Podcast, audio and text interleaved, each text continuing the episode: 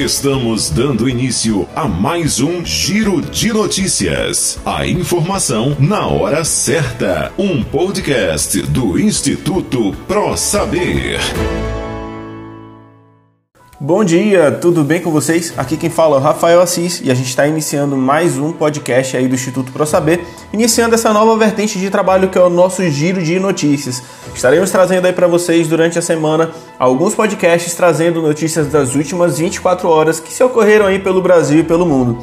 E nosso primeiro lugar hoje vai para uma notícia trazida aí pela France Press, que é a nossa agência de notícia francesa, onde ela fala aí, a Google critica a lei australiana que obriga gigantes da internet a pagar por notícias, hein? Essa medida histórica prevê multas milionárias para quem não cumprir a regra e exige transparência a respeito dos algoritmos, alertando os usuários que seus dados pessoais podem estar em risco. A Austrália anunciou em julho que essas empresas como Google e Facebook terão que pagar os meios de comunicação pelo uso de seu conteúdo após 18 meses de negociações que terminaram aí sem acordo. Nessa segunda-feira, dia 17, a empresa afirmou em anúncio em sua página inicial que a forma como os australianos usam o Google está em risco e as suas buscas serão afetadas pelas mudanças. O texto adverte ainda que o grupo será obrigado a entregar informações sobre as buscas dos usuários às empresas jornalísticas e fornecer informações que os ajudarão a aumentar artificialmente sua classificação acima de outros mecanismos de busca. O Google alega aí que já paga milhões de dólares aos meios de comunicação australianos e facilita bilhões de visitas por ano a esses sites.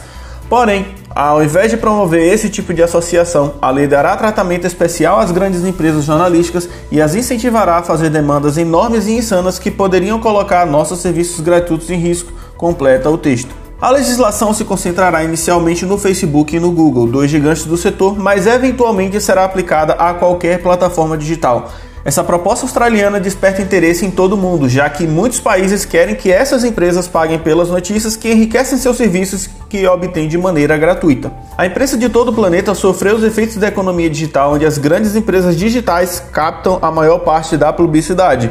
A pandemia de coronavírus agravou a crise econômica e colocou o fechamento de dezenas de jornais australianos. Ao contrário das tentativas em outros países para obrigar o pagamento das plataformas digitais pelo uso de notícias, a iniciativa australiana se baseia na lei sobre a concorrência, ao invés da regulamentação dos direitos autorais. A lei tem um forte apoio da imprensa local que espera entrar em vigor ainda este ano. Seguindo aí para nossa segunda notícia, o Brasil hoje tem 85 concursos públicos abertos para preencher mais de 9,5 mil vagas. A fonte aí é o G1. Nessa segunda-feira, ao menos oito órgãos abrem inscrições para quase 260 vagas no país. Há oportunidade para todos os níveis de escolaridades. Quem quiser dar uma conferida, acessa lá o site do G1. Foi colocado em aberto lá todos os editais. Foi colocado também a descrição de todos os órgãos que estão oferecendo essas vagas e quais são aí os seus pré-requisitos, tá? Vamos agora à nossa terceira notícia aí sobre o auxílio emergencial. A Caixa paga a parcela a 4 milhões de nascidos em setembro. Saques e transferências para quem recebeu o crédito nessa quarta serão liberados em 5 de setembro. A Caixa Econômica Federal paga nesta segunda-feira, dia 17, uma nova parcela do auxílio emergencial para 4 milhões de beneficiários nascidos em setembro. Entre deles estão 97 mil beneficiários que fazem parte do grupo de novos aprovados, ou seja, o sexto lote, ou trabalhadores que receberam a primeira parcela em abril, mas tiveram o benefício aí suspenso. Trabalhadores que fazem parte também do Bolsa Família vão receber a quinta e última parcela do benefício a partir de 18 de agosto. A nossa fonte aí é o G1 também para essa notícia do auxílio emergencial. Vou abrir para vocês aqui um parêntese rapidinho sobre uma super promoção que a gente está tendo com o Instituto Pro Saber. Você que ainda não tem uma pós-graduação, está precisando se graduar, precisa fazer isso de maneira rápida, prática, procure aí os nossos representantes, procure o Instituto Pro Saber. Pessoal, a gente está tendo bolsas de até 50% até o final do curso. Nós temos mais de 50 mil alunos certificados. Você que precisa aí fazer uma pós-graduação, procura um dos nossos representantes que estão espalhados pelo Brasil, entre em contato com a gente, procura a gente aí que a gente tem o melhor preço do Brasil e temos certeza que você vai conseguir aí fazer sua pós-graduação, ser certificado o quanto antes e aí estar preparado mais uma vez para esse mercado de trabalho que sofreu recentemente aí muitas mudanças, né? Vamos aí à nossa quarta notícia do dia que fala sobre a reforma tributária. O governo Bolsonaro propõe reunir PIS/COFINS em uma mesma contribuição com alíquota única de 12%.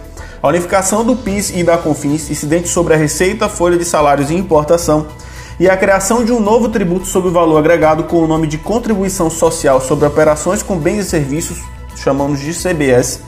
Se aprovado o projeto de lei, o tributo terá alíquota única de 12% para as empresas em geral, unificando o modelo de tributação entre diferentes setores, além de cortar benefícios e eliminar mais de uma centena de situações de alíquota zero, PIS e CONFINS. A proposta da criação da CBS é a primeira etapa das mudanças que o governo planeja enviar ao Congresso para simplificar e reorganizar o complexo sistema tributário brasileiro. Economistas e empresários alertam que diversos setores e empresas podem vir a pagar mais tributo com a criação da CBS, mas reconhece ganhos de simplificação e transparência.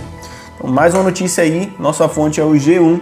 Então, pessoal, a gente está trazendo para vocês a nossa última notícia. Dessa vez a fonte é a agência Reuters. O Egito vai estar tá aí descartando materiais perigosos armazenados em postos de suministro. Decisão é tomada dias após a explosão em Beirute deixar milhares de feridos e mais de 170 mortos.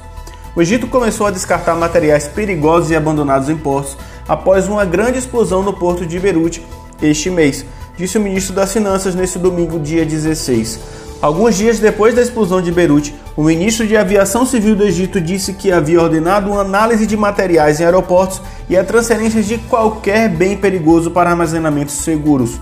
A explosão que aconteceu no dia 4 de agosto em Beirute, causada pela detonação de mais de 2 mil toneladas de nitrato de amônio armazenadas no porto, matou mais de 170 pessoas e causou destruição na capital do Líbano. Pessoal, essas são as nossas notícias aí rapidinhas para vocês do Brasil e do mundo. Espero que vocês tenham gostado. Sigam a gente aí no nosso Instagram, acesse o nosso site aí www.institutoprosaber.com.br, dê uma olhada em nossos cursos, procurem de nossos representantes para estar tá adquirindo aí um curso com um super preço.